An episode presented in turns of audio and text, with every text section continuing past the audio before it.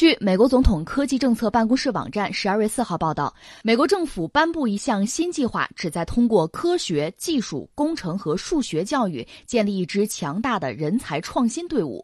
报道称，虽然美国人的基本技能在过去二十年中略有改善，但是仍然有很大的提升空间。所以，这次提出的新的计划旨在保证未来的重大科学技术突破发生在美国，确保美国未来的几代人在世界技术创新方面处。于于领袖地位，我觉得这条新闻还是让我们看到了美国人在某些领域的危机意识。这种危机意识，我下面说的话不知道各位认不认同啊？就让我们想起来，在一九五七年，当时苏联打出第一颗人造卫星，美国人感到很震惊，进而是觉得恐慌，然后就觉得不那么自信了。因为在二战的时候，美国赚了个盆满钵满。我们多次讲，它本土地理位置特别好，基本上没有遭到过对手的攻击。而其他所有的国家，包括苏联，苏联还是一个大国，算是个强国吧。连斯大林的儿子也死掉了，就是家家户户都是有死伤的，所以整个国家受到非常惨重的损失。美国没有，所以在二战结束以后，你说冷战到来，美苏竞争，美国等于说是有一个先天的优势。但是在这个前提之下，一九五七年是苏联把第一个人造地球卫星打上去了，所以美国受到很大的震撼，就觉得我们的信心动摇了，我们还行吗？怎么苏联就超过我们了？那这里面的因素是什么？当然，美国人不肯认输的。小约翰·肯尼迪不就提出了未来十年，我们美国太空计划，我们要把人送到月球上去，我们再把它安全的再接回来，这是我们要实现的一个目标。没办法，没别的了。苏联已经打了一个卫星上去，你再打一个卫星上去，那你顶多是个平手。那苏联又把加加林送上天，绕着地球转了一百零七分钟，你你再送俩人上去，不过就是这个水平，怎么办？只能是登个月。登月就表明我们还是超越了苏联，我们扳回了一局，没别的选项了。这是美国当时遇到的困境，但是他觉得受到了巨大的威胁。那么现在这个状况，真的让人有一种感觉，是不是美国又一次感到感到威胁？这个威胁是在科技领域威胁他的是中国。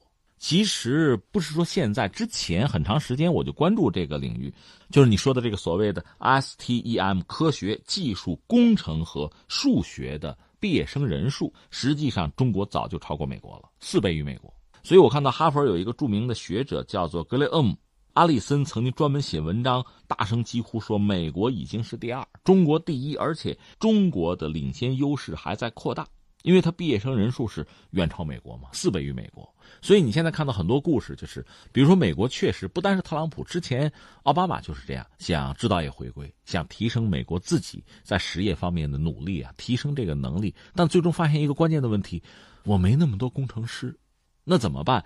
甚至前不久有个新闻，据说是传闻了嘛，就是郭台铭这不在美国设厂吗？没人，美国没那么多人能应聘，工程师不够，是要不要从中国大陆这边再往那边调？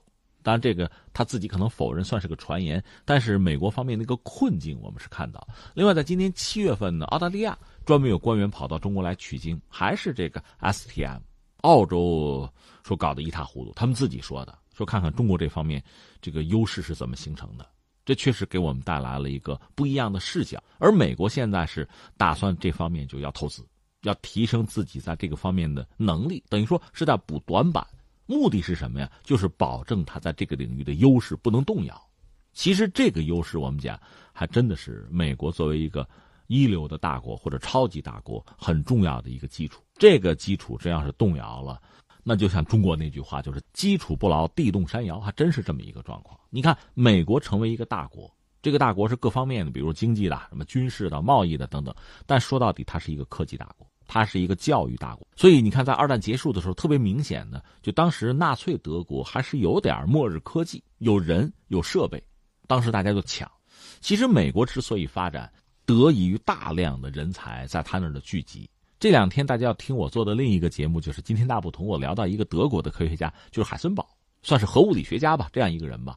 在二战开始之前，当时德国在核这个领域其实是领先的，领先世界的。甚至海森堡就带着德国的团队，就科学家团队在搞核武器，但当时因为德国迫害犹太人嘛，像爱因斯坦这样一些大科学家都跑到美国去了。为什么跑到美国呢？美国安全，欧洲没有安全的地方了。确实，希特勒后来他这个纳粹军队把欧洲基本上就占下来了，除了英国，因为英国毕竟是个岛屿嘛，还算是能够顽抗一阵儿吧。当时这个格局，所以大量的科学家奔了美国。后来搞了一个曼哈顿工程。那至于说德国人为什么没有搞出核弹呢？到现在还有一个说法说海森堡算错了一个数。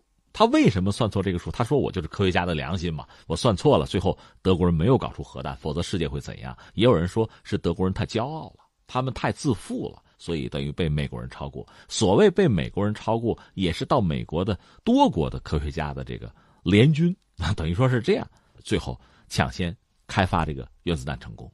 总而言之，美国之所以在科技上有巨大的进步，和它聚揽了大量的人才，各国的人才有密切的关系。而大量的人才奔了美国，和很多国家的愚蠢，比如纳粹排犹，这又有密切的关系。总之，阴错阳差吧，美国在人才的这个聚集上是占了巨大的优势。他也认识到人才的价值，所以美国在教育上，在科研的投入一直以来是让大家望其项背的。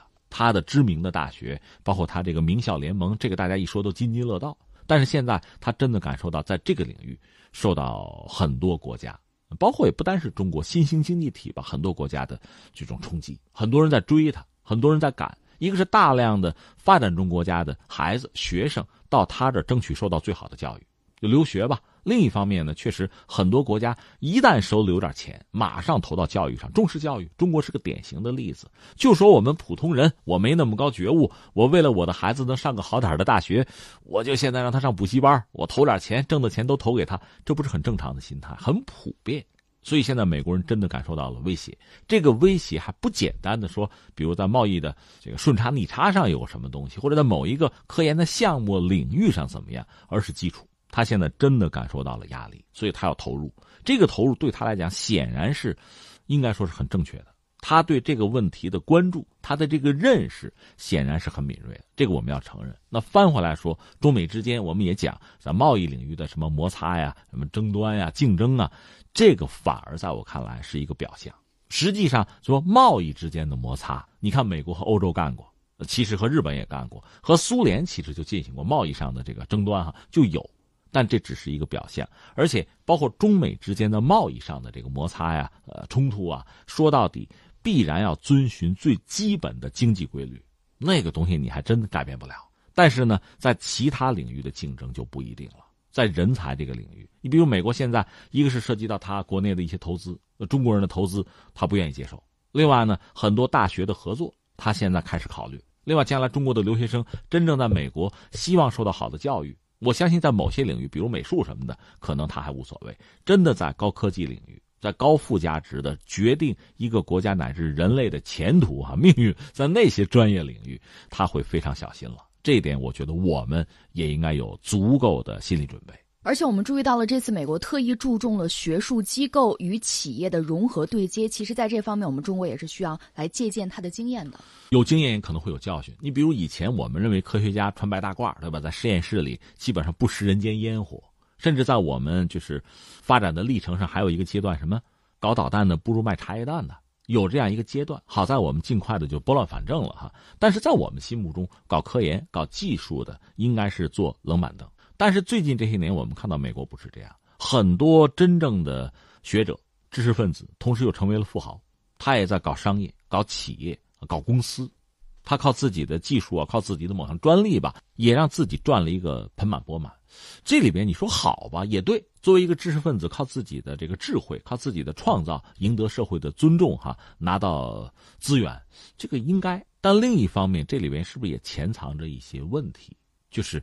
呃，太商业化，太商业化带来的麻烦就是，科学家本人会面对来自不同领域的更多的压力，是双重的，是加倍的。他自己还能不能承担？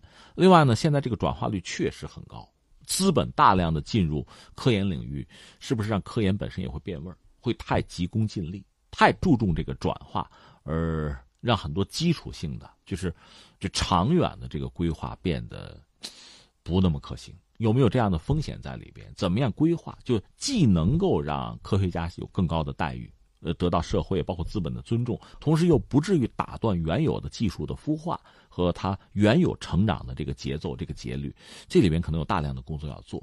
从行政这个角度讲呢，你又不能过多的干预，对吧？人毕竟是搞科研，但是呢，完全无所作为、束手无策，似乎也不是一个办法。还是要有一个好的机制，包括在法律上有保障。让我们的科研人员呢能够有一个更好的环境。这个环境不单是试验条件，也包括资本的环境啊、社会舆论的环境啊，在这方面能够尽可能的又宽松、又刺激，但是又能够把一些负面的东西，包括造假的东西啊、急功近利的东西能够剔除在外，这是我们要考虑的。至于美国呢，应该说他们已经有了一套比较成熟的体制，但这个体制太成熟了。